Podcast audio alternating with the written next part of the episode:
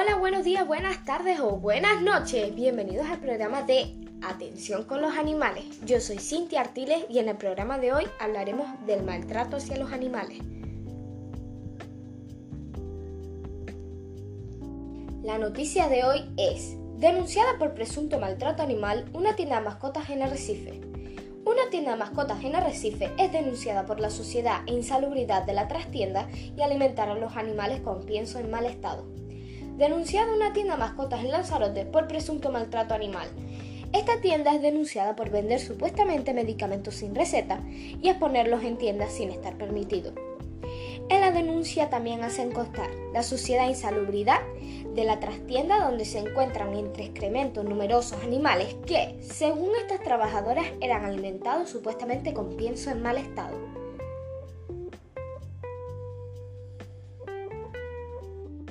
Según la RAE, el maltrato animal es tratar con crueldad, dureza y desconsideración a una persona o un animal o no dar los cuidados que necesita. Además, Sara, Fauda y 78 protectoras más se concentraron pacíficamente el 17 del 8 del 2020 para endurecer las leyes sobre el maltrato animal. Argumentos en contra del maltrato animal. Hay personas que dicen que hay que estar en contra del maltrato animal porque es importante porque los animales son seres vivos y ellos también sienten. Ellos merecen igual respeto que las personas. Los animales sufren y los daños que el maltrato ocasiona la mayoría de veces es permanente. Argumentos a favor del maltrato animal. Hay personas que dicen estar a favor del maltrato animal por los siguientes motivos. Los animales no sienten. Realmente si los animales no sienten nada en influir un daño, no debería ser motivo de preocupación.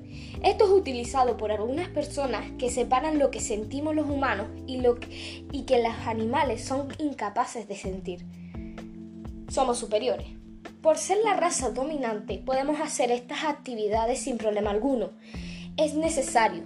Para consumir los recursos provenientes de los animales es necesario realizar actos de tipo torturoso o maltrato.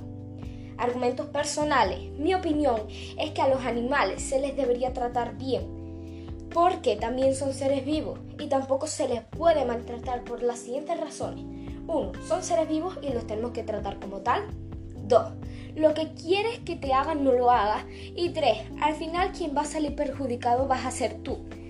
Yo con toda esta información yo llego a una conclusión. Las personas son tan egoístas que solo piensan en sí mismas, no en sus mascotas. Y también que se sienten tan solos, tanto que se compran una mascota y al poco tiempo las tiran en la calle porque se aburrieron de ellos. Y bueno, para no irme con un mal sabor de boca, os dejo con una poesía. Un animal en una jaula es lo mismo que un hombre en la cárcel. La única diferencia es que el animal no ha cometido delito alguno para estar privado de la libertad.